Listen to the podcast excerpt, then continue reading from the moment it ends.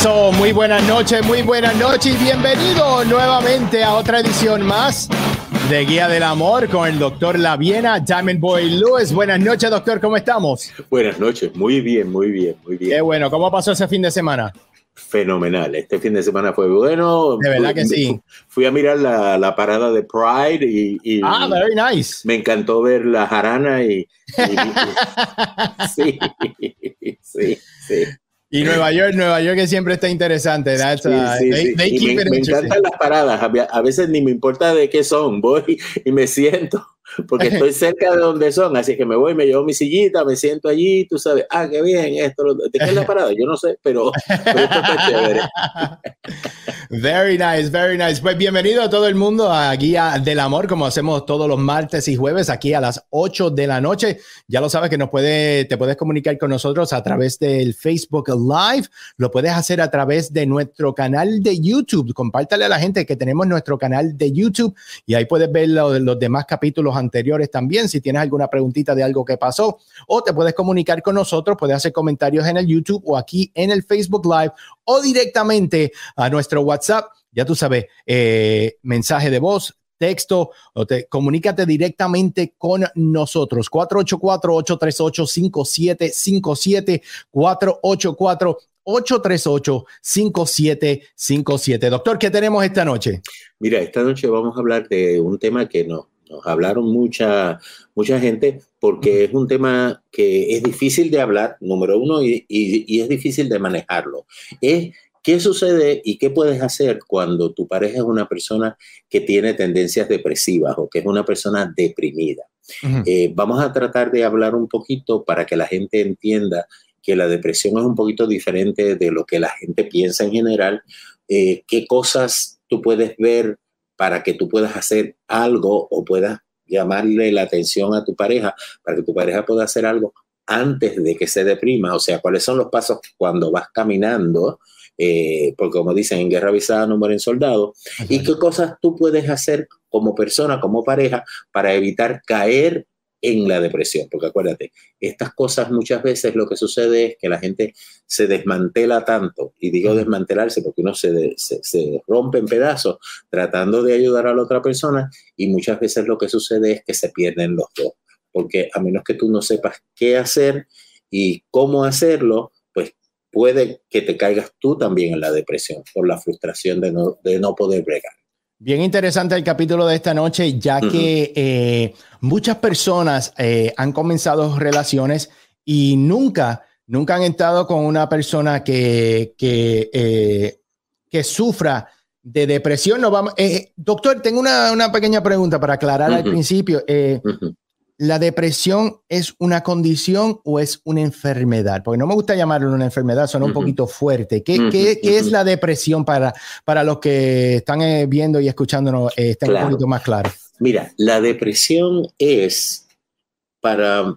El ejemplo que te voy a dar es un ejemplo, es, un poquito mundano, pero yo creo que lo, lo, lo, aclara todo. La depresión, antes que nada, es un síndrome. Un síndrome es es una cosa que tiene muchas caras y que dependiendo el tipo y el grado de depresión, y son dos cosas, tipo y grado de depresión, pues tú vas a ver unas cosas más que otras. ¿Qué quiere decir eso? Que hay diferentes tipos de depresión, que la depresión tiene más de una cara.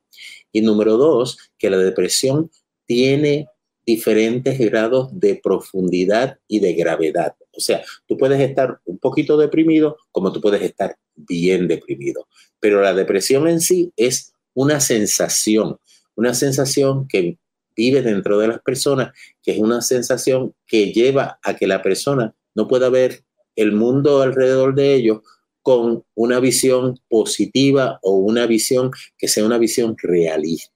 Así es que es una condición que cambia la percepción tuya. Y si tú estás en pareja con una persona que es una persona que padece de depresión, pues puede que cambie la percepción tuya. Así es que básicamente cuando tú estás en una relación con alguien con, con depresión, puedes y tienes que hacer ciertas cosas para evitar que los dos se vayan en el viaje este donde se transforma su vida en una vida depresiva, que es lo que tú quieres hacer. Tú quieres tener una vida saludable.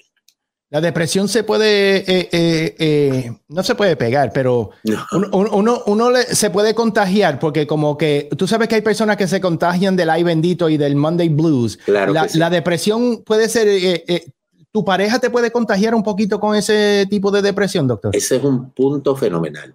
Mira, la verdad es que hay personalidades, hay gente que básicamente, hay gente que tienen un gene grande. Todos tenemos un gene de depresión.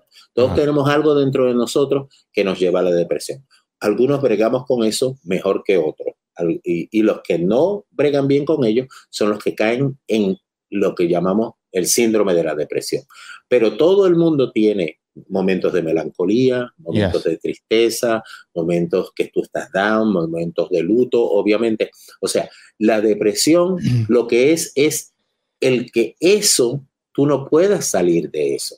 Que tú caigas en periodos donde eso es tan y tan grande que tu vida se centra alrededor de eso. Y eso tiene diferentes caras porque se manifiesta de diferentes maneras, como vamos a ver en la conversación. Así es que hay gente que, por ejemplo, están deprimidos y están tristes, pero hay gente que están deprimidos y están mánicos, están haciendo cosas como hiperactivos, hay gente que están deprimidos y lo que hacen es reírse y reírse y reírse y buscar solamente el lado eh, gracioso de la vida o el lado peligroso de la vida. Así es que la depresión tiene muchas caras y hoy vamos a hablar de algunas de esas caras y de cómo tú poder manejarlos para mantener tu vida lo más normal posible y la de tu pareja, obviamente. Muy bien. Muy bien, pues vamos a atacar todos los, tipos. Y esto es bien importante eh, para ustedes, mi gente, que están en, una relación nueva o nunca han tenido que, lidiar con esto y de momento se enfrentan a esto.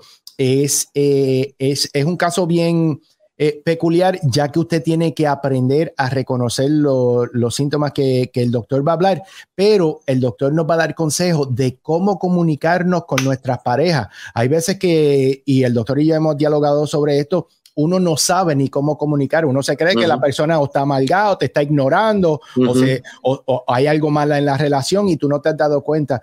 vamos a hablar de eso, el tipo de comunicación que tú tienes que tener con una persona que sea depresiva y tú seas su pareja. Claro, y esto es importante porque dependiendo del grado de depresión que tengas, acuérdate, dijimos, hay diferentes tipos y hay diferentes grados, así es que tienes cantidad y tienes diferentes tipos, así que tú puedes tener una, depresión diferente y un poquito de esta y un poquito de esta, como puedes tener un poquito de muchas depresiones diferentes.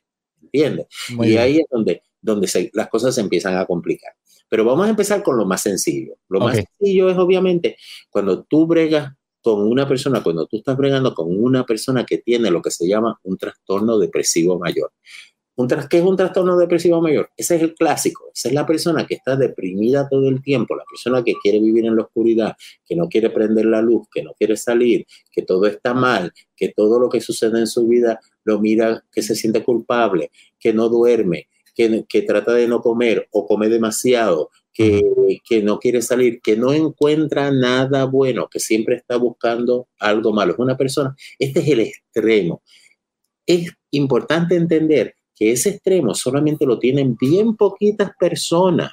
Así es que eso es lo que lleva a que la gente diga, ah, pero este lo que tiene es poca vergüenza, o este lo que tiene es esto o lo otro. Pero en realidad lo que sucede es que ese grado de depresión, a menos que sea una persona que nunca se trate, que nunca tenga nadie alrededor de ellos que le haya dado la mano, que haya tratado de vergar con ellos, porque una de las cosas que sucede es que si tú estás rodeado de gente que te quiere, la gente va a tratar de hacer cosas para ayudarte.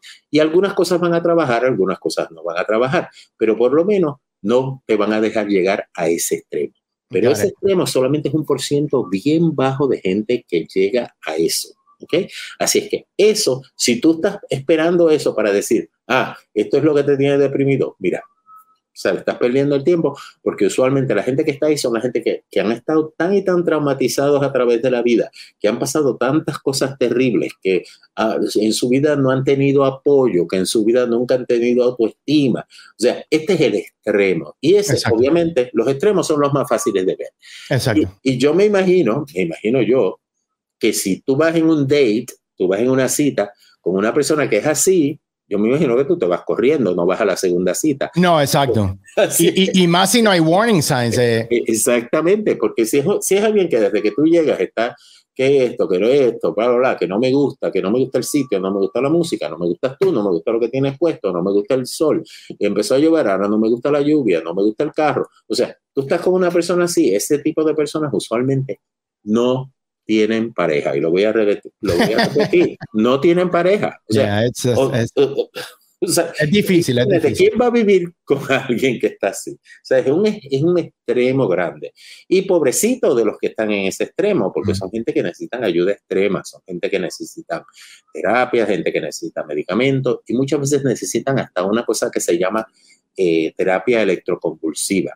¿Qué quiere decir eso? Que hay que darle electroshock para oh, que el cerebro reaccione. Porque lo que sucede con esta gente que están en ese extremo, y, vuelvo y repito, esos son bien poquititos. No se crean que porque tu marido se levanta triste uno o dos días está en ese extremo. Esto son gente extrema.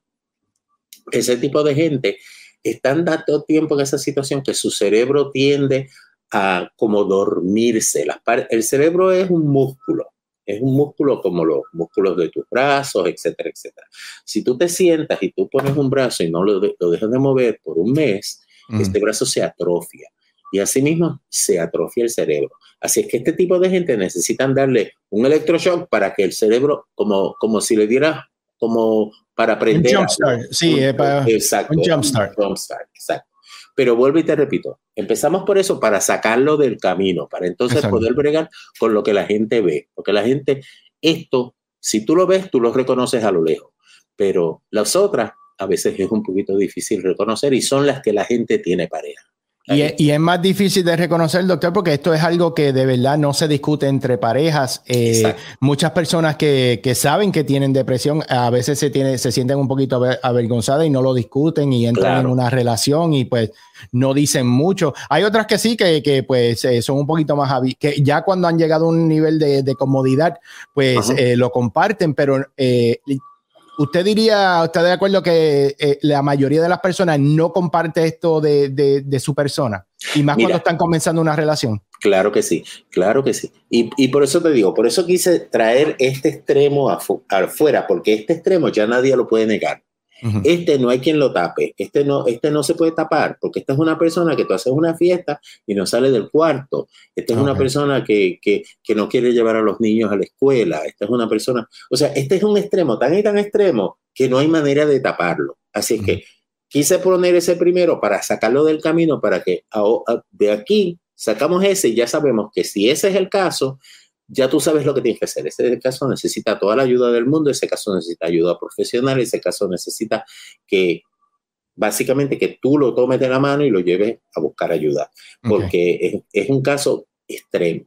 Ahora, de aquí para adelante tenemos cuatro tipos más, que son cuatro tipos que tú los ves y que la gente tiene relaciones con esto y que la gente tiene dificultades bregando con ellos. Número uno, entendiendo qué es lo que está pasando porque vamos a explicar los detalles y vas a ver cómo es, es bien fácil uno caer y engañarse uno mismo y buscar excusas, etcétera, etcétera. ¿Ok? Así que hay uno, el primero de los casos se llama el que tiene un trastorno depresivo persistente.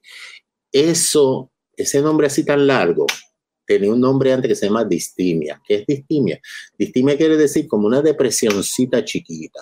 Esa es la gente que tienen un caso grave, grave de depresión, pero es como un chispito, y es un mm. chispito, o sea, que es como lo que dije ahora mismo de, de ese hombre, pero solamente un chispito. Ay, estoy triste, ay, no me gusta la comida, ay, no voy allá, que si no hay esto no, no estoy, eh, ay, no me siento como que me quiero levantar, ay, no, o sea, son gente que necesitan constantemente para cualquier cosa, necesitan extra apoyo para hacer cualquier cosa. Que cuando caen en esto, y casi siempre lo tienen, y, escuchen esto, este tipo de eh, trastorno está siempre con la persona. Usualmente estas son gente que tienen algún tipo de daño neurológico, algún tipo de daño en el sistema, que cuando crecieron quizás tuvieron una caída, quizás tuvieron un trauma grande, y ese trauma lo superaron en general, pero se quedaron como con resabio. Es una persona que siempre está como una flor media marchita, tú sabes, que en realidad no es tan grande, no es una persona así, obviamente, pero es una persona que es como un, ¿sabes? ¿Te acuerdas del, del, personaje de Debbie Downer? Yes, yes. Es como un Debbie Downer. Es como un Debbie Downer todo el tiempo. Entonces, claro, mucha gente vive con esto porque a veces es hasta gracioso, ¿entiendes? Es el tipo de gente que tú lo dices. Yo recuerdo, yo tenía un amigo que tenía una tía que, que cualquier cosa pasaba y siempre ella tenía un final fatalista. Me acuerdo una vez estábamos en un sitio y un niño como de tres años cogió un martillo y dijo, oh, ese niño se va a levantar y va a caminar por no sé qué. Había un jardín largo, y va, a caminar por el jardín, y va a subir las escaleras, y va a pasar por el pasillo, y va a seguir corriendo por la sala, y va a llegar hasta donde está la televisión, y se va a resbalar, y va a caer, y le va a dar con el martillo a la televisión y la va a romper. O sea, pues ella, toda la historia siempre terminaba en algo negativo. Eh, drástico, drástico. Exactamente. Pues este es el tipo de personas que son la gente que tienen ese tipo de, de, pequeña depresión siempre con ellos, que a veces está disfrazado un poquito con el chiste, a veces está disfrazado un poquito con la situación y a veces la gente le da compañía porque tiene alguna base con la realidad, ¿ok? Algo está pasando que usualmente... Eh, le, le, permite que hable con esas cosas. Y la gente que vive con esta gente, usualmente son gente que aprenden o a cogerlo a chiste o a no hacerle mucho caso. Así es que son gente que básicamente crean una vida alternativa con ellos. ¿Ok? Otra es, es la depresión de, se llama desregulación. Desregulación quiere decir que te rompes en pedazos. Este es el tipo de gente que usualmente están bien y se sienten muy bien, pero por alguna razón, cada vez que pasa algo negativo, le sale algo mal en el trabajo, le sale algo mal en la casa, hay un problema con los hijos, puede ser una cosa bien pequeña, pero esa cosa bien pequeña le derrumba la vida caen en una depresión por eso. Ay, yo me voy a morir. Ay, que cómo es posible que esto me pase a mí. Esta es la suerte mía. Esa gente que hablan de siempre, esta es la cruz que yo llevo. Mm. Perdónenme toda esta gente, pero yo, yo crecí oyendo ese, ese disparate. Esta es la cruz que yo tengo. Mire, nadie tiene que cargar esta cruz. O sea, si usted es una persona religiosa, usted sabe que una de las cosas que, que dice la religión es que ya esa cruz se cargó, no tienes que cargar tú. Así es que es importante cuando tú tienes una persona que apela mucho a eso, que tú te des cuenta que esta persona tiene este tipo de trastorno. Y este tipo de personas, usualmente la mejor manera de vergar con ellos es llevándolos a meditación, a leer, a estar en algún tipo de terapia de hablar.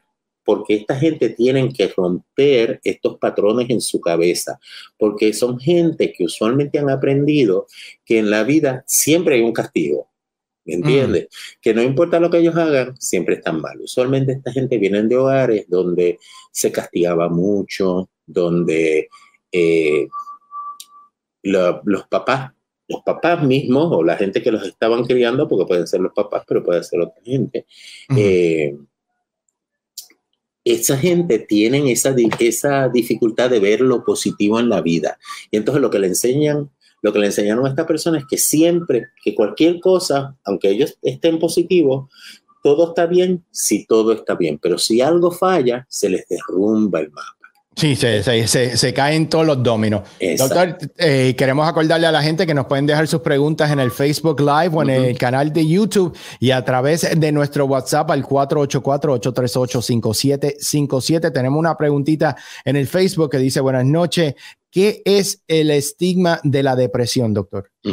El estigma de la depresión es que usualmente las personas que hablan de que se sienten deprimidos, la gente alrededor de ellos piensan una de dos cosas, o que son teatrales, que son gente... Sí, exagerados, exagerados. Exacto, ay, tú eres un show, esto, lo otro, bla, bla, bla. O que si tú tienes depresión es porque tú eres una persona débil ¿ok? Y la depresión no es una debilidad, la depresión es una condición. Y tenemos que aprender a aceptar que hay momentos eh, de, depresión. Y la cultura le enseña a la gente, por ejemplo, a no bregar saludablemente con la depresión. Cosas como los hombres no lloran, como eh, tú no puedes hablar de los problemas, eh, eh, la ropa sucia se lava en casa. Tú sabes, todas estas cosas que parece que son tonterías, porque si te pones a mirar parecen tonterías, son cosas que en realidad lo que hacen es que bloquean el que uno se sienta cómodo hablando de estas cosas. Así es que el estigma de la depresión es el miedo que la gente te, te, em, te aplica, porque es como la gente tú creas un miedo en tu cabeza de que si tú hablas de que tú tienes depresión, la gente te va a señalar, la gente se va a reír de ti, la gente te va a hacer mal y por lo tanto prefieres tragártelo. ¿okay? Doctor, pero mucha gente que comparte eso y, y, yo, yo he sido eh, culpable de esto eh, antes de entender, eh, porque como usted dice, cada cual caemos en nuestra poquita depresión, pero al, uno escuchar, viene un compañero de trabajo, alguien que uno conoce, ay chico, me está dando la depresión eh, lo también uno piensa, ah, este es lo que quieres atención. ya, ya vienes a joder. Eh, ¿de, qué me vas, ¿De qué te vas a quejar hoy? Eh, exacto. Y, y, y, creo que por eso es que en, la, en el ambiente social, pues hay personas que sí que sufren de esto, no quieren ni compartirlo por, el, por, por, ese tipo de miedo. Claro, y tienes toda la razón. La gente él, no tiene mucha empatía a la gente que se, queja, especialmente si son gente que, por ejemplo, la gente de la condición anterior, la que hablamos de distimia, que tú tienes un poquito de depresión todos los días, si, si esa persona, por ejemplo, habla de eso, porque acuérdate, esa persona siente la depresión todos los días. Así es que si tú hablas de eso, obviamente el que te está escuchando va a decir, ay, ahí viene este con otro cuento. Mm. Este es el David Downer, como estábamos hablando, ahí viene el David Downer. Y entonces el problema es que no te da la oportunidad de tú sacar las cosas afuera y de tú poder trabajar con ellas. Así es que el estigma de la depresión lo más peligroso del estigma de de la, depresión es que la depresión que no se atiende puede llegar a extremos, puede llegar a, hacerse daño. La persona caer en drogas, caer en alcoholismo, caer mm. en, en, gambling, caer en, en, otras conductas peligrosas. Eh, gente, por ejemplo, correr carros en alta velocidad y ponerse en peligro, o mm. hasta el suicidio, pueden llegar al suicidio, o al asesinato. Muchas personas eh, que están envueltas en, por mucho tiempo en situaciones de, de depresión, que la depresión no se maneja y no se habla y no se trata, esas mm. personas están tan y tan incómodos con su vida que tratan de salir de ella. Así es que eh, tenemos que ser un poquito eh, compasivos, tenemos que tener un poquito de compasión con estas cosas. Y vamos a hablar un poquito después de cómo hablar con la gente deprimida, porque tampoco tú quieres hablar en una manera que se sienten los dos a, a coma, búscate otra botella conmigo, ¿entiendes? Así, porque eso, eso trabaja en el momento, pero no trabaja a largo plazo. Así es que es importante no, entender eso, tener un poquito de compasión con la gente, ¿ok? Hay un tipo de depresión que es un tipo de depresión químico, y esto cuando lo diga, la gente va a decir, oh my God, pero para que te des cuenta de cuán atado está esto a la química, ¿ok? Todos hemos hablado de lo que es PMS, ¿verdad? Es la, la, el, la, la, amiga, la, amiga, mensual, la que llega a la mensual. y, y, aquí tienes el mejor ejemplo de que estos son cambios de verdad. Aquí tú tienes el mejor ejemplo de que son cambios de verdad. El cuerpo de la mujer cambia, obviamente, preparándose para la menstruación mensual. Entonces, ¿qué es lo que pasa cuando este, estos cambios químicos comienzan a pasar en el cuerpo de la mujer, cuando viene la depresión, uno de los cambios que pueden cambiar, no pasa todo el tiempo, pero que pueden cambiar, son cambios en la corriente sanguínea al cerebro. Y como hablamos, el cerebro es un músculo y el cerebro necesita alimentarse. Así es que si no está bien alimentado, el cerebro va a reaccionar. Y esto del PMS, del el síndrome premenstrual, no es otra cosa que una función de la depresión. Tu cerebro se deprime, por lo tanto, te da rabia. Para que veas las caras de la depresión, rabia. Una persona que está rabiosa todo el tiempo, es posible que sea una persona que sea deprimida. Lo que está manifestando es la depresión.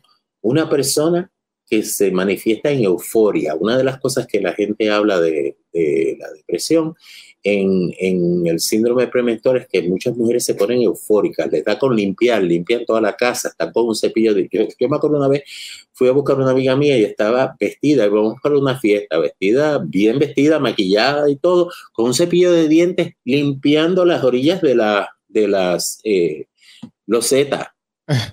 Pero eh, ah, porque hay un, desbalance eh, hormonal y, químico en su cuerpo. Exactamente. Pues ella estaba arrodillada en el piso, en high heels, en, en tacos, con un traje peinada, me acuerdo que, que era como en los tiempos de, de, de, Farah Fawcett, así que ella tenía como si, todo el pelo con el spray, las uñas postizas y con un cepillo de dientes ahí lavando las cosas. Imagínate el grado de euforia que tenía esa persona. Eso es parte de una depresión. Ese tipo de depresión yo nunca lo he visto en mi casa, doctor. Así de que limpien así. No, no. Eh, eh, si ese PMS, envíenme uno para mi casa a ver si. yo, me acuerdo, yo me acuerdo, mi amiga, mi amiga eh, recibió tratamiento y, y después en, en, la casa del esposo decía: mi casa, mi casa nunca estuvo tan tan limpia. Como cuando ella estaba enferma. Vamos a ponerle un poquito más de enfermedad. que, que, que, es cómico un poquito, bendito, pobrecita, porque nadie sabe nada más que el que lo está cargando, porque imagínate, imagínate el grado de ansiedad que esta mujer tenía dentro de ella, que estaba con su pelo hecho, sus uñas vestidas y estaba de rodillas porque vio así, miraba las rosetas y sentía que estaban sucias. O sea, este tipo de cosas te traen torna la manera en que tú ves la vida. Y entonces tu manifestación de depresión no siempre es que estás llorando, puede que estés rabiosa o rabioso, puede que estés eufórico, maniático con las cosas, puede que estés eh, pegado, como dicen, que no te puedes soltar las cosas, puede que te pongas necio, como estábamos hablando la otra semana, gente que, son que se ponen necios, que no entienden, no, no oyen, y no es porque no tengan la inteligencia para oír, sino porque esta, esta química no los deja pensar. Okay. Doctor, eh, nos llega una pregunta a través del número de WhatsApp. Eh, usted nos puede enviar sus preguntas también al 484-838-5757. Nos llegó un texto aquí eh, del área de Filadelfia que dice en inglés, Can an autoimmune disease cause depression? Sí, sí, sí. Una enfermedad eh, autoinmune, eh, puede causar depresión. Sí, mira, eh, las enfermedades autoinmunes, una de las cosas que, que, hacen es que disrumpen el, el balance del cuerpo. Obviamente, hay enfermedades autoinmunes que te defienden de más. Por ejemplo, eh, hay enfermedades que te crean demasiadas eh, defensas, células de defensa en tu cuerpo. Esas células de defensa que están en tu cuerpo, que son de más de las que tú necesitas, obviamente tienen que ir a un sitio. Así es que tu cuerpo tiene que deshacerse de ellas, porque nuestro cuerpo es un sistema. Crea cosas, cuando llegan a cierto nivel, las, baja. ¿Qué es lo que sucede con esto?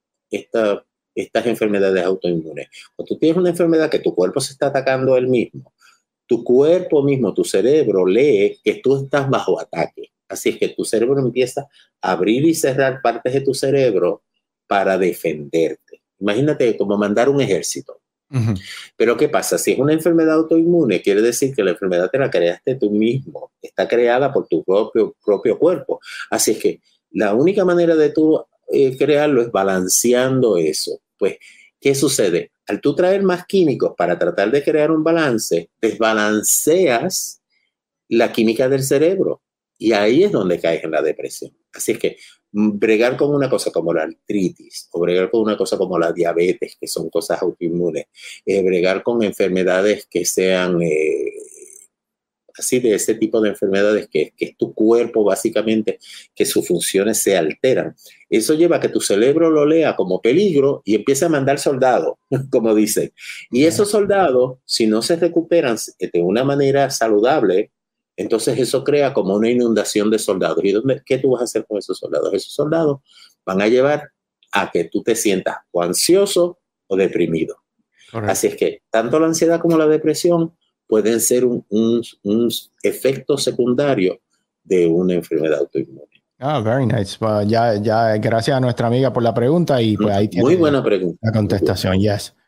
¿Qué, otro, qué otro eh, eh, eh, tengo que estar velando como pareja, doctor? ¿Qué otro tipo de, depresión puede ser la que mi pareja tenga que yo no hemos compartido, pero yo tengo que estar pendiente a ver si esa es la que tiene? Claro. Mira, hay una que es bien fácil de identificar.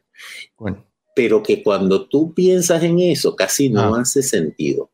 Se llama el síndrome afectivo estacional. Eso es lo que se llama los winter blues. Oh, ok. Ok. eso se ha conocido por muchos años, pero solamente recientemente cuando se estudia la química del cerebro, se dan cuenta que la mecanismo de tu cerebro responde a eso igualito que si tú tuvieses una depresión química. Mm. ¿Ok? Y entonces al estudiar el, paso de, cómo la gente se enferma, se dan cuenta que lo que sucede es que hay cerebros que necesitan más alimentación que otras. Hemos hablado de la alimentación del cerebro. ¿Cómo se alimenta el cerebro? Con sangre, con oxígeno y con luz. Esos son los tres alimentos. ¿Ok? nosotros somos carbohidratos, eh, proteína y grasa. Pues ellos es luz, sangre y oxígeno. ¿Qué es lo que sucede en los meses de invierno? En el, hemisferio norte hay menos luz, el día tiene menos luz. ¿Y qué sucede? Si tú eres una persona que tú trabajas usualmente durante los meses de octubre, noviembre, diciembre, enero y febrero, tú sales de tu casa de noche. Entras a tu oficina o a la fábrica donde trabajas o a la tienda donde trabajas y estás todas las horas que hay luz afuera estás metido ahí adentro.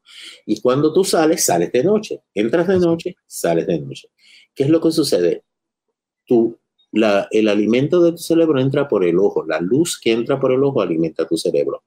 Al no haber luz directa, tu cerebro empieza a actuar como actúas si tú no comieras. Empiezas a hacer disparate. ¿Qué es lo que haces tú cuando no comes? Lo, empiezas a, casi alucinar, a pensar solamente en comida, eh, a hacer cosas eh, disparatadas. Sí, eres eh, errático, es errático. Te pones errático. Y cuando comes, te comes todo lo que hay aquí, aunque tú sepas que eso no te lo puedes comer, pero, te, pero Exacto, te jalta, te jalta. Exactamente. Digo, yo me jalto durante el verano también, pero eso no tiene nada que ver. Yo sí, es que yo soy bueno en el diente. eres buen diente, eres buen diente, eres buen diente. No, pero eso, eso sucede con, con tu cerebro. Entonces, ¿qué es lo que sucede? Tu cerebro empieza a actuar en manera de déficit. Entonces empiezas a sentirte triste, empiezas a, a, a sentirte que no te da sueño, empiezas a perder interés en las cosas empiezas a sentirte que, que tú no puedes hacer nada, que estás cansado. Y físicamente tu cerebro te convence que estás cansado, porque ese es el poder de la depresión que te convence que estás mm. cansado. Así que tú puedes dormir 12 horas, pero te levantas como si hubieras dormido media hora. Así es que tú sabes, no hay balance. Y eso todo sucede por esta cuestión de luz. Y para eso, pues hay tratamientos, le dicen a la gente a la hora de almuerzo, siempre asegúrate de salir por lo menos una hora. Tú lo que necesitas básicamente es una hora de luz directa para tú sentirte bien. O compra una luz, ¿te acuerdas? Hemos hablado de, exacto. las luces estas. Usted me, me, recetó que comprara lo que se llama el Blue Light. El Blue Light. La, época de, de, invierno y, y, es tremenda, de verdad que sí. sí, Yo ni, nunca me había dado cuenta y de verdad que, que, que, me, que me ayudó bastante. Claro. Y, y, para los que, los que piensan que es una bobería, póngansela a las plantas para que ustedes vean la diferencia de la planta en el invierno. O sea, las plantas responden igual que nosotros. Las células de las plantas se parecen a las células de nuestro cerebro. Muchos experimentos que se hacen con el cerebro se hacían antes con plantas. Ahora pues hay maquinaria para ver el cerebro, pero antes la gente lo asumía. ¿Por qué? Porque la planta responde de la misma manera que el cerebro. La, planta, si está oscuro, se pone mustia. Si, si tiene luz, tiene... Eh, tiene vida, tiene color.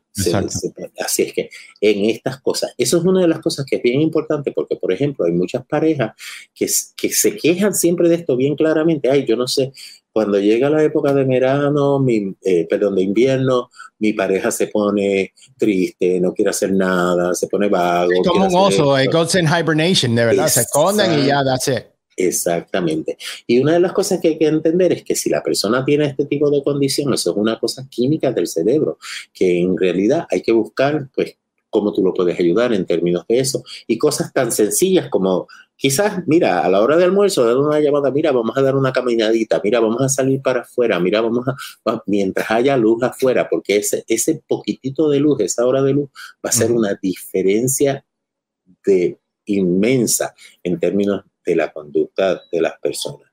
Muy cierto. No coja esa hora para pelear y joder, de verdad, porque entonces está trabajando en contra de la situación. Exactamente. en otro tiempo, pero no en esa hora. En esa hora no. sí, porque es counterproductive. E, esas depresiones tienen nombre y a veces la gente lo habla, lo habla y no se dan cuenta que están hablando básicamente, o sea, no, no tienes que saberte el nombre científico. Mire, hay gente que habla de, ay, que eso es una depresión. Esto lo habla mucha gente que tienen como que han leído un poquito de, de psicología y cosas así. Ay, que es una depresión subclínica. ¿Qué es depresión subclínica? Una, es una depresión que no es para llevarte y encerrarte en un hospital, pero es suficientemente problemática para que crea problemas en el día de Thanksgiving, en la fiesta de, Navidad, en, porque se, van a emborrachar, porque ahí es donde se emborrachan y donde empiezan a llorar y empiezan a poner discos de, de, la India, tú sabes.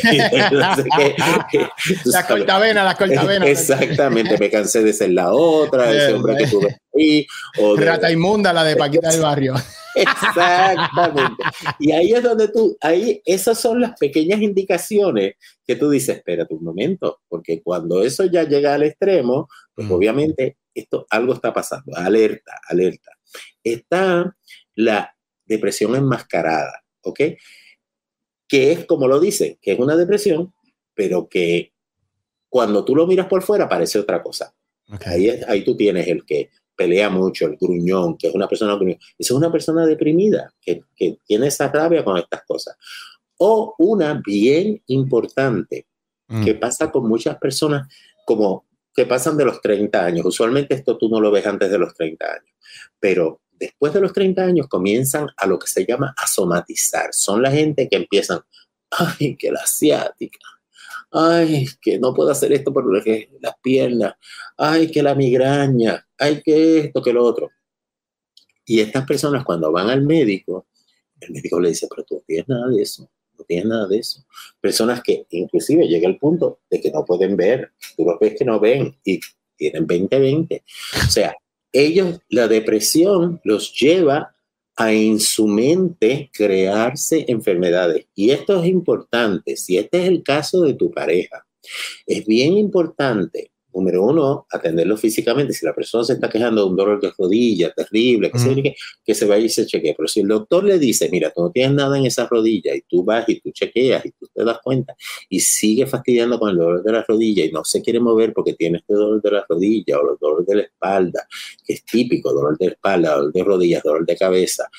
Eso quiere decir que esta persona lo que está es deprimida y está enmascarando su depresión de esta manera. Así es que parte de lo que tú puedes hacer como pareja de alguien que esté así es tratar de en esos momentos, tratar de envolverlo en algún tipo de actividad donde la persona pierda su enfoque a esto, porque este tipo en particular es uno de los primeros que pasan, que si uno los deja pasar y los deja pasar, se va convirtiendo en un tipo de depresión peor. ¿Ok? Mm. Así que lo voy a repetir. Si tú ves que empiezan a quejarse, es como los nenes cuando no quieren ir a la escuela, que empiezan a decir, tengo dolor de cabeza, ya tengo que me duele el estómago, ay, que no sé qué, esto y lo otro. Eso es indicación siempre de algo. A lo mejor hay un examen, hay un bully que lo está fastidiando en la escuela, hay algo así. Así que si este es el caso, es importante que tú trates de número uno, sacarlo de ese ambiente y número dos, tratar de ver qué es lo que en realidad está pasando. A lo mejor no está feliz en el trabajo, a lo mejor tiene dificultades eh, con alguien en, en, la familia, etcétera, etcétera, y hay que darle oportunidad para hacer eso. Otra de las cosas que enmascaran las cosas son esta gente que hace muchas locuras y todos tenemos amigos así. Tenemos amigos que tú dices, este tipo es loco, este tipo es loco, mira, mira lo que hizo, se trepó aquí, esto y lo otro. Me acuerdo cuando María, tengo un amigo que me mandó, y perdóname porque sé que me estás oyendo, pero tú sabes que es verdad, que, que te dije, canto de loco, métete para dentro de tu casa. Durante María me mandó un video trepado en el techo de su casa, truenos y relámpagos en el techo. Bueno, se levantó y la silla se fue volando. Eh, eh, eh, tú sabes, estas personas, y, y, perdóname que te exponga, pero obviamente tú, sabes, porque tú lo atendiste y gracias a Dios ahora estás bien. Pero esa era parte de, de, su, de su depresión. Era una persona que estaba tan deprimida que lo que hacía era buscar todas estas cosas que eran cosas como de peligro, situaciones de peligro. Así que es importante que uno esté bien, bien, bien eh, consciente. porque, son, como, son como señales, ¿verdad, doctor? son como, como llamados de, de ayuda que están. Es, es un SOS call. Exactamente. Y por eso es que es importante uno estar. hay algunos que son locos de verdad y pues se tiran las maromas. pero, pero si es algo fuera de lo común de alguien que usted conoce, pues es un llamado de, de, Y especialmente si pasa de momento, eh, Diamond. Si es una persona que que por mucho tiempo ha estado bien y de momento empieza a hacer estos disparates. O sea, los cambios drásticos siempre son una señal de que algo está pasando. O sea, si tú ves una persona que siempre es calladita y de momento habla más que nadie, hay que mandarlo a callar, algo está pasando. ¿Entiendes? Así que eso es una alerta. Muy bien, doctor. Tenemos una preguntita aquí en el WhatsApp al 484-838-5757, 484-838-5757. Ya usted sabe que se puede comunicar con nosotros a través del WhatsApp. Nos puede enviar un mensaje de voz, nos puede enviar un texto. Lo puede hacer aquí en el Facebook Live o a través de nuestro YouTube. Y aquí nuestra preguntita del WhatsApp, doctor. Hey guys, I just have a quick question. ¿Es posible que uno pueda reemplazar la depresión con algún tipo de adicción? Sí, sí. La contestación es sí. Usualmente lo que sucede es cuando la gente está deprimida por mucho tiempo. La, depresión es algo incómodo, es bien incómodo. Nadie se siente cómodo en la depresión, a menos de que empieces a dañarse tu cerebro y tu empiezas a vivir una vida de fantasía, que te pienses que, eso está bien. Pero al la gente estar incómoda, una de las cosas que hace es tratar de buscar qué lo va a aliviar. Mucha de la gente, y los estudios lo hablan, casi 90% de las personas con adicción, casi 90%, estoy hablando del 90%, estamos hablando de 9 de cada 10, de personas con problemas de alcoholismo, personas con problemas de gambling, personas con problemas de, comer compulsivamente, mm. con anorexia o bulimia. Son personas que son personas deprimidas y están usando la adicción a estas cosas, que sea adicción al alcohol, adicción, adicción a drogas, adicción a comida, adicción al juego, adicción al sexo, como una manera de como medicarse para tratar de bajar ese dolor, ese malestar que está dentro de ellos. El problema es que esto le causa otros problemas más grandes. ¿entiendes? Mm. A veces la gente piensa, ay, pues yo voy a hacer esto y me siento bien cuando hago esto o, cuando eh, me, tomo licor o cuando uso drogas, pero el problema es que entonces estás entrando, estás suplantando un problema con otro y además eso no te va a resolver el problema porque en cuantito se te pasen los efectos, te vas a sentir igual o peor, porque entonces se suma la culpa y mm. ahí tienes un problema. Así es que si tú ves una persona que está empezando a tener problemas de adicción o está teniendo problemas con sustancias, etcétera, etcétera, es bien importante que se trate de esa parte depresiva porque quitarle eh, el, las drogas o el alcohol o lo que sea solamente, si no se cura la depresión, si no se trata con la depresión, lo que vas a hacer es o vas a caer en otro tipo de, abuso, de abuso de drogas, digamos, cambias de, ser drogadicto a ser alcohólico o de ser... Eh, y el ejemplo más grande es el cigarrillo. Cuando la gente deja de, mm. fumar, aumentan de peso. ¿Por qué? Porque sustituyes una, una dependencia por otra. Tienes que manejar qué es lo que te lleva a hacer eso. Quizás es porque estás aburrido, quizás es porque estás deprimido, quizás es porque estás... Si no trabajas con esa depresión, vas a buscar otra manera de ver. Eso es bien. típico. Doctor, nos está entrando otra llamadita aquí en el, en el, WhatsApp. Usted se puede comunicar con nosotros, ya lo sabe, lo puede hacer como usted quiera, a través de texto o a través de nota de voz al 484-838-5757, 484-838-5757. Vamos a ver qué dicen por aquí. ¿Qué es la depresión bipolar? eso era lo próximo que íbamos a hablar. La depresión bipolar, doctor. Eh, eh, eh, hablamos un poquito de eso fuera del aire. Yo nunca había escuchado de eso. ¿Qué es la depresión bipolar?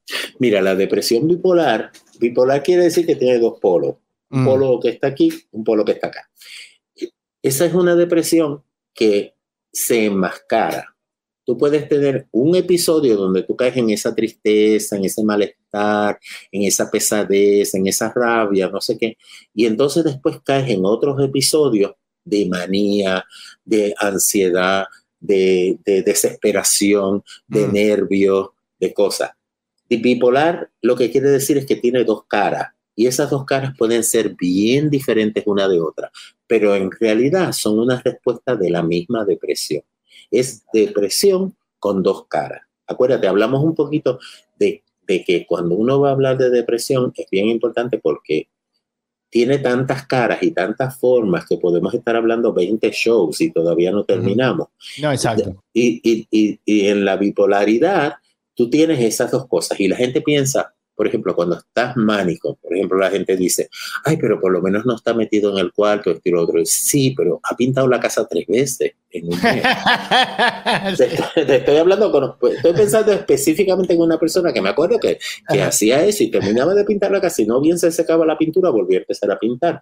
Era parte de la, la manía. El problema es que por dentro es la misma depresión, pero que se está manifestando de una manera diferente. Así es que para la gente, que viven con, personas que tienen así un episodio, y no tiene que ser uno y uno, ¿ok? Que quede claro, no tiene que ser uno de tristeza y uno de manía, uno de tristeza y uno de manía. Tú puedes tener uno de tristeza y diez de manía. Sí, porque no vayan a confundir, porque habemos algunos, y yo soy una persona de esa, que, que tenemos OCD, eso, eso, es, eso no es, esto es aparte de eso, se no vaya a confundir a alguien que sea bipolar, que, esté, que, que tenga depresión. No, son, tienes, cosas diferentes, ¿verdad? Tienes que tener los dos y básicamente va como una respuesta a lo mismo. Por ejemplo, usualmente la depresión se manifiesta cuando hay un, un trigger, cuando hay un gatillo. ¿Qué puede ser el gatillo? El gatillo, puede ser eh, miedo a que tu pareja se vaya, miedo a que tus hijos se vayan de la casa. Mucha gente cuando los hijos se van de la casa caen en muchos de estos trastornos. Porque sí, lo que le llaman el empty nester. Eh, Exactamente. y, y, y, aunque peleen con ellos y aunque esto y lo otro, en el momento en que esa transición pasa, su cuerpo, su cerebro acciona de estas maneras y a veces se manifiesta de, de, de estas maneras. Eh, una de las maneras más interesantes de verlo es que casi, todo, casi todos los empty nesters tienen por lo menos un periodo bipolar, donde tú los ves que le da mucha tristeza, pero en cuantito se va el hijo, pintan el cuarto, hacen el, el, cuarto lo convierten en otra cosa, cambian los muebles, hacen esto, lo otro, y caen en un periodo mánico, un periodo de manía. Y esa es su manera de bregar con la depresión. Pero cuando esto continúa por mucho tiempo y se vuelve un hábito, ahí es donde es el problema. Y por eso es que hay que estar pendiente a eso. Porque acuérdate, el cuerpo está tratando de mm. adaptarse y mejorarse. Nosotros tenemos un, nuestro sistema, siempre trata de adaptarse. El problema es que no siempre tiene las armas necesarias o la manera positiva de arreglarse. Hay que usar un poquito la cabeza y hay que usar un poquito las cosas que hay afuera para poder arreglarse bien. Muy bien, doctor, entonces vamos a, a transicionar de cómo vamos a tratar eh, como pareja, cómo vamos a dialogar con nuestras parejas. Y, esto eh, es un aprendizaje bien grande porque muchas personas se creen con decirle, ay chico, no te sientas así, eso, eso, eso es lo de menos. Sí, eso. Mira, sonríe, que eso se te vaya ahorita. Y hay muchas personas que no entienden que esto es un proceso que, es como de usted dice, hay que tener más empatía porque eh, de verdad, muchas personas, y, me incluyo en, este grupo, no ve, eh, bueno, ahora sí la veo, pero antes no, ve, no vemos la depresión como una condición o una enfermedad. La vemos como, eh, un feeling, es un feeling y se le va a ir ya ahorita. Y, eh, o vamos a darle un palo, o, pues, o, vamos para la cama y tenemos un poquito de sexo para que te alegre. O, claro, porque la gente, confunde, la gente confunde tristeza con depresión. Tristeza es un sentimiento, Exacto. pero depresión ya es una condición que está contigo, que está por debajo de... Es como, como la fundación de una casa, o sea, si la fundación de tu casa es una fundación de depresión, ¿entiendes? ahí es donde está el, problema. Y para llegar a, un caso químico, eh, un poquito antes de darte esto, voy a hablar rapidito para que la gente entienda que esto no empieza de momento. Usualmente la gente se da cuenta cuando ya es grave, pero hay maneras de tú verlo desde antes. ¿ok? El primer eh, fase, la primera fase de la depresión es cuando la gente empieza a hacer, eh, ¿cómo se dice? A, mirar las cosas como en dejadez, que se sienten que es como que empieza a desencantarse con las cosas yo no sé, esa palabra, esa palabra existe, ¿verdad? Desencantarse. Que tú, que, que, de momento, esta persona que ha sido una persona que tiene una vida bien balanceada, que lo bueno está bueno, que porque tampoco que se piensen que porque diga esto no me gusta, es que está deprimido. Es una persona que hace esto constantemente. Cuando tú ves una persona que es una persona que ha sido bastante balanceada y de momento vive desencantado, se empieza a desencantar de todo, cosas que le gustaban, deja de gustarle, cosas que... Como que nada le importa en la vida, doctor. Que, empieza. Esa es la primera etapa, esa es la primera etapa. Tú, tú ves cómo empieza a desencantarse de cosas que antes le encantaban. Ese es el primer paso. El segundo paso es cuando esto se asienta, que ya se vuelve el pan de cada día. ¿ok? A lo mejor antes se desencantaba dos o tres veces, dos o tres veces a la semana, después se vuelve dos o tres veces al día, después se vuelve dos o tres veces cada hora. ¿ok? Así que esa ya es la segunda etapa. La tercera fase es cuando empieza a abandonar todo lo que le agradaba. Y ese, ahí, ese es como el, el, el, alerta más grande. Porque si es una persona que le gustaba ver béisbol y de momento el béisbol no le para bolas, como dicen, es una persona que le gustaba qué sé yo, comer más helado y ahora no hay helado que le guste. Es una persona que le gustaba ir a la playa y ahora no soporta la playa. ¿Sabes? Empieza a, del desencanto al desagrado y abandono, ya no lo quiere hacer. Era una persona que le gustaba bailar y ya no quiere bailar, no quiere hacer eso.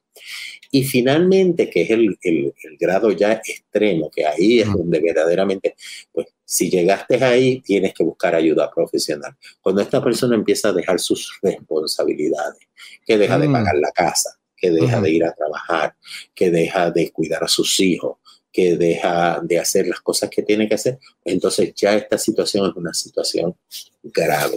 Y, y es importante que entonces tú, tú empieces a bregar con estas cosas como pareja. Vamos a empezar con las más suavecitas. Si tú ves que está empezando a perder el interés en las cosas, es importante que tú empieces a tener conversaciones sobre sus intereses. ¿Esto te gusta? ¿Esto no te gusta? ¿Por qué no te gusta? Porque una de las cosas que sucede con estas primeras etapas es que uno mismo no se da cuenta. Este sentimiento por dentro, uno no se da cuenta que se está sintiendo insatisfecho, que se está sintiendo que no tiene valía, se está sintiendo y, y, no tiene foro para hablarlo, especialmente, y esto lo hablo bien claramente, especialmente los hombres. Los hombres tienen mucha dificultad hablando con estas cosas. Cuando los hombres caen en depresión, la gente no se da cuenta hasta que están en la tercera etapa. Así es que si tú como pareja estás viendo eso, es importante que tú traigas esa conversación. Ahí vamos a hacer esto, que traigas cosas nuevas a la, mesa, que disfrutes las cosas, que tú le dejes ver lo que es disfrutar las cosas para ver si la persona se levanta y puede moverse, porque muchas veces estas cosas son más fáciles de bregar cuando están empezando que cuando se apoderan, como todo. Es más fácil bregar con una hierba mala cuando está creciendo que cuando ya se apoderó de todo el jardín. Y creo que es importante, doctor, y esto lo hablamos anteriormente, darle la validez también, si es algo que a ellos les interesa, darle la validez, aunque a usted no le guste, darle la validez, porque empiezan y, y, y, yo hasta, eh, eh, cuando usted sabe yo que usted, y yo hemos dialogado sobre cuando a mí me, me pasaba la depre también, que uno, uno hasta se le acaban las palabras. ¿Y qué quiere hacer? Bueno, lo que tú quieras. pero ya no te gusta eso. Eh, eh, y, ese es el tipo de conversación, casi ni palabras hay. Es, más fácil es hablarle al perro o al gato que, tratar de tener una conversación con, con este tipo de personas. Y eh, es, es, parte del proceso, pero es que se le pierde la validez o darle la validez a lo que a ellos les gusta o, lo que les llama la atención es bastante bueno porque entonces eh, los pone, te pone a ti al mismo nivel de ellos. No que tú lo pones al nivel tuyo, tú te pones al nivel de ellos porque es algo que, que, para ellos es importante y pues no se está dando cuenta que, como usted dice, lo está dejando ir. Y, y de verdad, doctores, que hay manera, a veces no, uno no sabe ni cómo expresarse y pues, claro. Pues, es más, a veces uno no dice ni palabra, lo que hace es alzar los hombros, hace, mm, Ajá, mm. exacto, exacto. Y, y, ahí es donde es importante, tú déjale ver a la persona que no está sola, que no está sola. Porque una de las cosas que pasa con la depresión es que es una sensación de soledad bien grande, aunque estés rodeado de gente, te sientes solo, porque te sientes que tú eres el único que sientes esto, te sientes que tú eres el único que te pasan estas cosas. Eh, y, usualmente hay un, trigger, hay algo que activó todo esto, una pérdida de trabajo, un cambio en, tu estatus, un, problema sexual, digamos. Hay personas que, por ejemplo, eh, tienen una vida sexual activa muy buena y de momento tienen un problema sexual y piensan eso es una bobería, aunque no le vuelva a pasar, pero se le quedó en la mente y eso lo deprime y cae en una depresión. Así que es importante tú dar la oportunidad de, número uno, hacerle sentir que, que, que, tienes compañía, que no estás solo en esto y hacerle sentir que tú eres una mano amiga, que tú estás ahí para apoyarlo, aunque, aunque ellos piensen que tú no lo vas a entender porque mm. no es ni siquiera entenderlo, es sencillamente yo te apoyo, no importa qué, yo estoy aquí, estoy aquí para ti. Otro indicativo bien grande es la cuestión del insomnio. Cuando tú duermes con tu pareja, tú te das cuenta si tu pareja se empieza, de momento, tu pareja es una persona que duerme como un tronco y de momento empieza a levantarse en el medio de la noche, se despierta dos, tres veces. Obviamente, algo está pasando en su sistema que está llevando a que cambie su sistema químico acuérdate, el, cerebro es el que te despierta y el que te acuesta. Así que si tu cerebro te empieza a levantar a las 3 de la mañana, a las 3 y 33, a las 4 y 20, a las 1 y 50, obviamente algo está pasando en tu cerebro y es importante no tener la oportunidad de, darle la oportunidad de vamos, vamos a hablar, qué fue lo que pasó, tuviste un sueño, tuviste un, tienes alguna preocupación, ay mira, a mí me preocupa. Yo siempre le digo a la gente, la mejor manera de tú abrir la puerta del otro es abriendo la puerta tuya comparte algo que te, que te quita el sueño a ti para ver que te empiece a hablar de, de lo que le quita el sueño a la otra persona. Doctor, ¿cuán importante es el no hablar también? Porque eh, a veces nosotros preguntamos, mira, vamos a, ¿qué, ¿qué, sientes? Ah, ¿quieres hablar de eso? Ok, vamos a hablar. Pero a veces es importante también el no hablar, porque a veces podemos empujar tan y tan duro, porque, porque nos preocupamos, obvio, por la, persona que queremos que está en este tipo de estado. Eh, pero si te dice, mira, eh, no, no quiero hablar, ¿lo debemos dejar ahí o, o, debemos seguir insistiendo en el momento o darle break y regresar a eso después?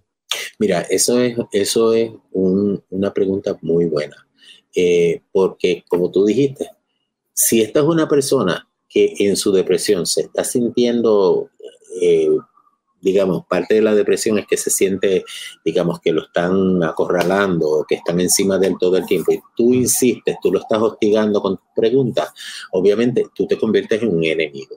Así que es mm. importante uno reconocer, ok, ¿no quieres hablar de eso? Mira, yo estoy aquí cuando tú estés listo. Yo siempre le digo a la gente, esto es una frase, apréndansela de memoria. Yo estoy aquí cuando tú estés listo, déjame saber y hablamos. ¿Ok? Porque en algún momento lo va a querer hablar Exacto. Quizás ese no es el momento, el momento, pero en algún momento lo va a querer hablar. Así que tú déjale saber que tú estás ahí, eso es bien importante. Otra, otra cosa que tú ves es cuando, por ejemplo, la persona que es una persona que tiene muy buena cabeza empieza a no tener concentración. Y la gente, ay, que te estás poniendo viejo, que tienes Alzheimer y esto y lo otro. Me río porque el Alzheimer es como, como la cama de todo. ¿no? Eso no es así. Eh, a veces la depresión crea lagunas mentales mm. que, que, ¿cómo se dice? Mind, que, que parecen como si fuera una enfermedad de demencia. Así que a las personas se le olvidan las cosas cuando están deprimidas, las personas se le olvidan los nombres cuando están deprimidas, las personas se le olvidan las cosas que hacer porque la depresión te está ocupando la energía de tu cerebro en lugar de las funciones actuales. Así que parte de lo que tú puedes hacer durante ese tiempo es ayudarle si tú ves que la persona está así deprimida y que le está pasando eso, porque el, tiro que sale por la culata de estas cosas es que si tú estás deprimido y empiezas a perder la concentración y se te empiezan a olvidar las cosas, entonces te sientes deprimido y te sientes frustrado porque te sientes que, ay, es verdad que yo no sirvo para nada porque mira, todo se me olvida. Mm. Así que parte de lo que tú puedes hacer es, ay, vamos para el mercado, vente, vamos a hacer una lista juntos. Ay, déjale saber, ay, a mí a veces se me olvidan las cosas, vente, vamos a hacer esto. O sea, una de las cosas es quitar el, enfoque al problema y mirar en las soluciones. Vamos a mirar con soluciones. Así que tú como pareja puedes hacer eso. Trata de bregar con el sentido de culpa. Acuérdate, una de las cosas que pasa cuando la gente está deprimida es que se sienten culpables, culpables. Y esto nadie lo habla, nadie mm. lo habla. Porque nadie le gusta sentirse culpable. Correcto. ¿Entiendes? Nadie le gusta sentirse culpable. Así es que parte de lo que tú puedes hacer como pareja es hablarle un poquito de las cosas que te hacen sentir culpable a ti. Mira, cuando esto me hace sentir culpable, pero mira, después me pongo a pensar y me doy cuenta de X, Y o Z.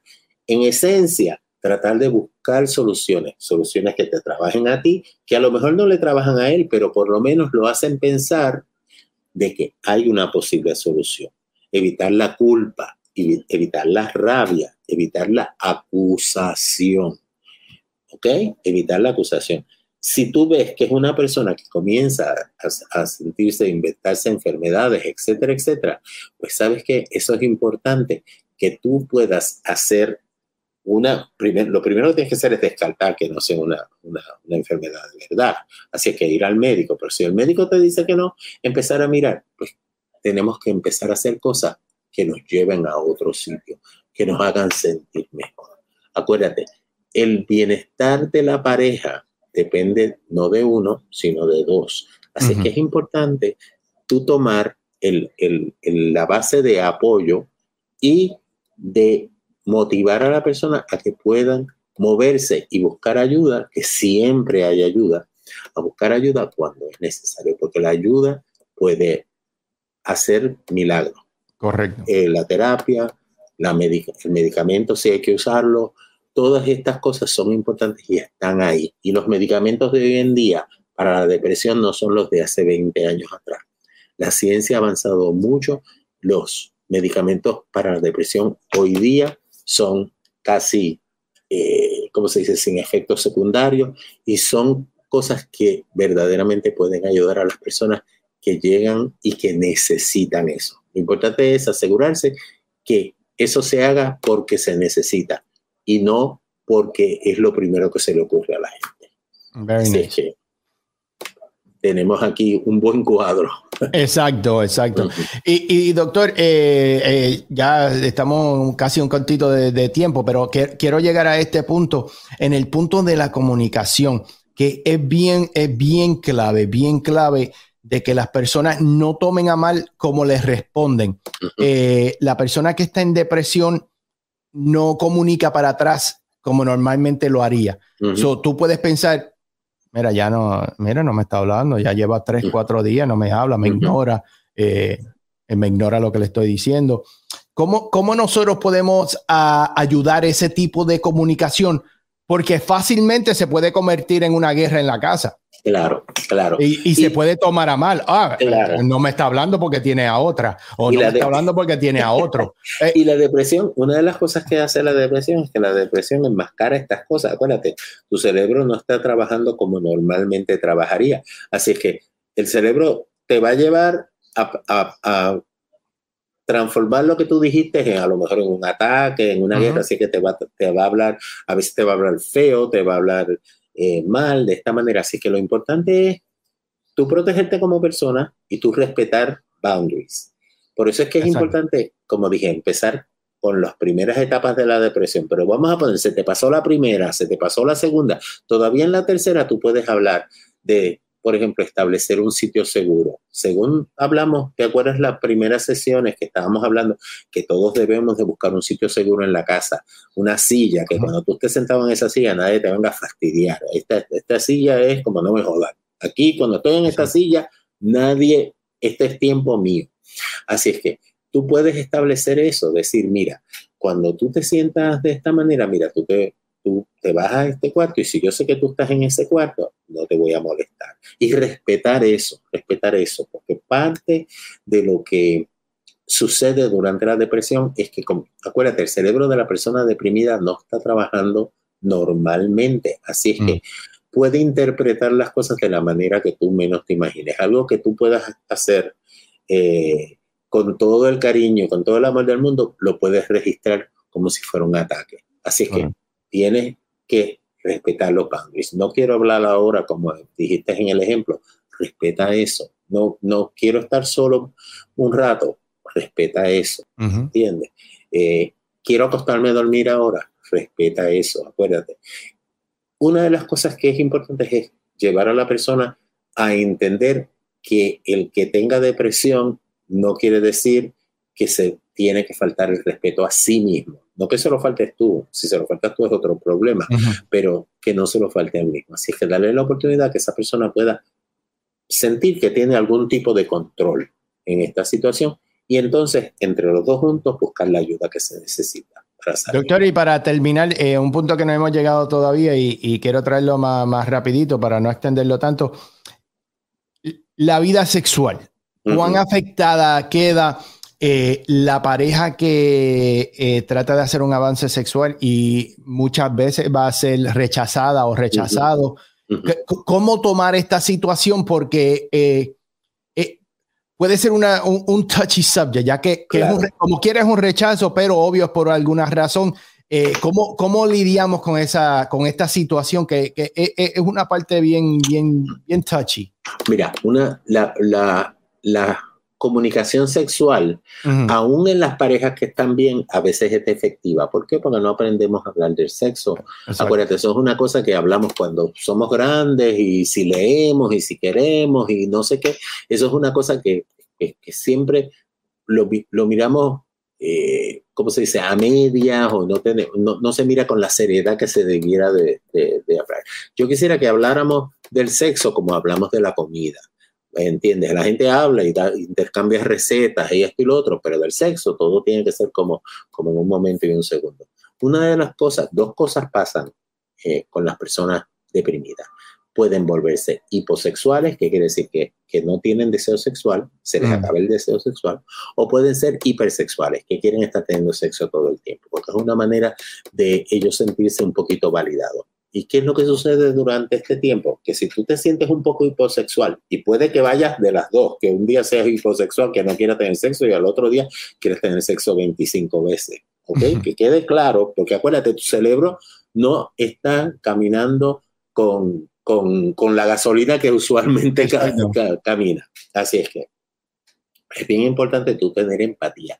Si en ese momento la persona quiere tener sexo contigo, eh, tú quieres, eh, tu pareja quiere tener sexo contigo y la persona se siente que no quiere tener sexo, que pueda tener la claridad de poder decirle, mira, en este momento no me siento, no me siento con ganas, vamos, vamos a dejarlo otro día. Y tú contestarle, ok, está bien, lo podemos hacer otro, en otro momento. Porque acuérdate, esta es una cuestión transitoria que no necesariamente se debe de convertir en frustrante. El tú enojarte lo que lleva es a que se vuelva un hábito de adaptación. ¿Y qué quiere decir eso? Que tú entiendas de que, ay, me rechazó una vez, ah, pues me va a rechazar siempre, ah, pues mejor no hago sexo con él. O, ah, pues no va a hacer eso, pues yo voy a hacer esto otro y me voy a desquitar, como una cuestión de desquite. Y eso es lo peor que puede pasar, porque entonces ni te estás ayudando tú, ni estás ayudando a la persona que tiene esa depresión. Así que es importante conversarlo, respetarlo y, y, ponerlo, en, ponerlo en aquel. Es como si, imagínate, es como, vuelvo y repito, qué pena que no podamos hablar de sexo como hablamos de comida. Tú puedes estar lleno y te hacen lo más rico que tú quieras y en el momento no lo quieres y le puedes decir a la persona, en este momento no puedo, déjalo ahí que me lo como ahorita. Con el sexo debiera de ser igual. Yo he dicho que me lo como ahorita, pero nunca está ahí cuando regreso y eso no me, no me agrada. No me agrada. Eh, vamos a respetarnos cuando yo diga que, que lo voy a hacer, que voy a llegar más tarde. Eh, vamos a ver si me guardan el plato calientito, por favor. Exactamente. no, pero a veces nos tenemos que reír porque de verdad eh, es un tema muy bueno y gracias a la gente que nos ha escrito para hablar sobre este tema. de verdad que nos, nos sorprendió los mensajes que nos habían llegado sobre esto. So, muchísimas gracias a todos ustedes que nos han escrito, nos escriben al Messenger del Facebook quédese, eh, mantenga comunicándose ahí con nosotros. Saben que nos puedes escribir en el Facebook Live, en nuestra página de YouTube también nos puedes escribir o escribiéndonos directamente al 484-838-5757. Ahí nos puedes enviar un número, eh, un texto, perdón, una, un mensaje de voz y aquí lo, lo, dialogamos rápidamente. Oh, por cierto, si nos quieres llamar también tenemos la opción de, de tomar tu llamada, pero más rapidito si nos envían mensaje así llegamos al punto más rápido rápido. Y hablando de llegar al punto, como lo hacemos todo eh, al final de cada capítulo, el doctor nos trae un ejercicio para liberar el estrés. ¿Qué tipo de ejercicio tenemos para esta semana, doctor? Mira, hoy vamos a hablar un ejercicio de aceptación. Aceptación. Un ejercicio de tú entender de que tú aceptas los problemas que tienes, pero que también tú aceptas que tú tienes habilidad para mover. Y es un ejercicio de movimiento, un ejercicio bien fácil. Mm. Este ejercicio, como todos los ejercicios que hacemos, nos centramos. La mejor manera de centrarte es siempre cerrar los ojos y empiezas un ritmo respiratorio. Respira profundamente para poner tu cuerpo en lo que se llama alfa, poner tu mente receptiva, tu mente mm. receptiva. Entonces lo que vas a hacer es, y aquellos que, que van y ven las clases de yoga, etcétera, etcétera, ustedes ven, este es un ejercicio prestado del yoga. En el ejercicio del yoga tú ves que cuando la gente inhala, levantan los brazos y los sube. Y bajan en forma de oración hasta el pecho cuando botas el aire. Inhala, te llena, subes los brazos arriba y los bajas. Tú vas a hacer tres de estos. Los primeros tres son mm. para tú sacar la presión física, ¿ok? Cuando tú estás estresado, si estás guiando, si tienes un día en el trabajo, tú vas a notar que tus brazos están tensos, quijada está tensa, que tu pecho está tenso. Al tú mover esto, tú empiezas a mover los músculos y a llevar ese oxígeno a estas partes que durante el día a lo mejor no llegaron porque está tan tenso. Así que esas tres respiraciones es lo primero que haces. Una vez tú llegas a la tercera respiración, te vas a sentar y tú le vas a dar gracias al creador, a Dios si crees en Dios, a la fuerza del universo, lo que, lo que tú creas, lo que sea tu creencia. Tú le vas a dar gracias mientras tú estás respirando y vas a darle gracias porque tuviste las experiencias de hoy, las buenas y las malas, y que tú estás preparado y listo para el próximo paso, que tú tienes la fortaleza y tienes la habilidad de llegar al próximo paso. Y eso lo vas a decir diciendo las siguientes palabras. Mm. Gracias por lo que he pasado, y gracias por lo que voy a pasar. Gracias por lo que he aprendido y gracias por lo que voy a vencer. Y respiras nuevamente y cierras tu círculo. Esa es una manera de tú sacar ese estrés físico, mental y programar tu mente para dejar atrás lo que era negativo y abrirte a caminar positivamente a, a, las cosas que van a estar al frente de ti. Acuérdate, una de las cosas que más nos estresa mm. es porque en la mente pensamos que todo lo tenemos que resolver en un día, todo lo tenemos que hacer ahora. Esto es enseñándonos un poquito a que cada paso que hacemos es un paso más cerca hacia hacer las cosas. Tenía un amigo que era un gurú hindú, y siempre me decía, nunca se me olvida que decía, en la vida todo termina bien. Si en este momento no está bien, es porque no se ha terminado. Mm. Así es que. I like that. En este momento tú te das permiso, dejas ir, hiciste lo que pudiste hacer hoy. Prepárate para mañana, que mañana es otro día y vas a hacer más. Eso así, eso ya lo saben. Gracias, gracias a todos ustedes. Eh, que se unen a nosotros todos los martes y jueves a las 8 de la noche. Muchísimas gracias de verdad por su apoyo. Gracias a las personas que nos siguen escribiendo. Gracias a ustedes por sus preguntas.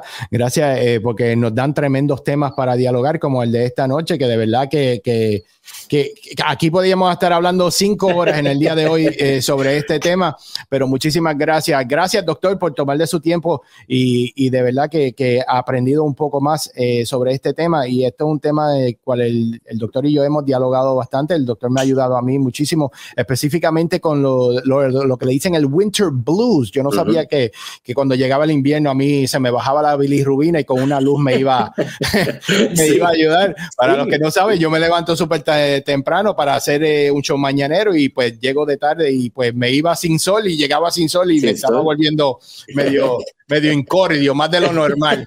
y, el, doctor, me ayudó con un blue light.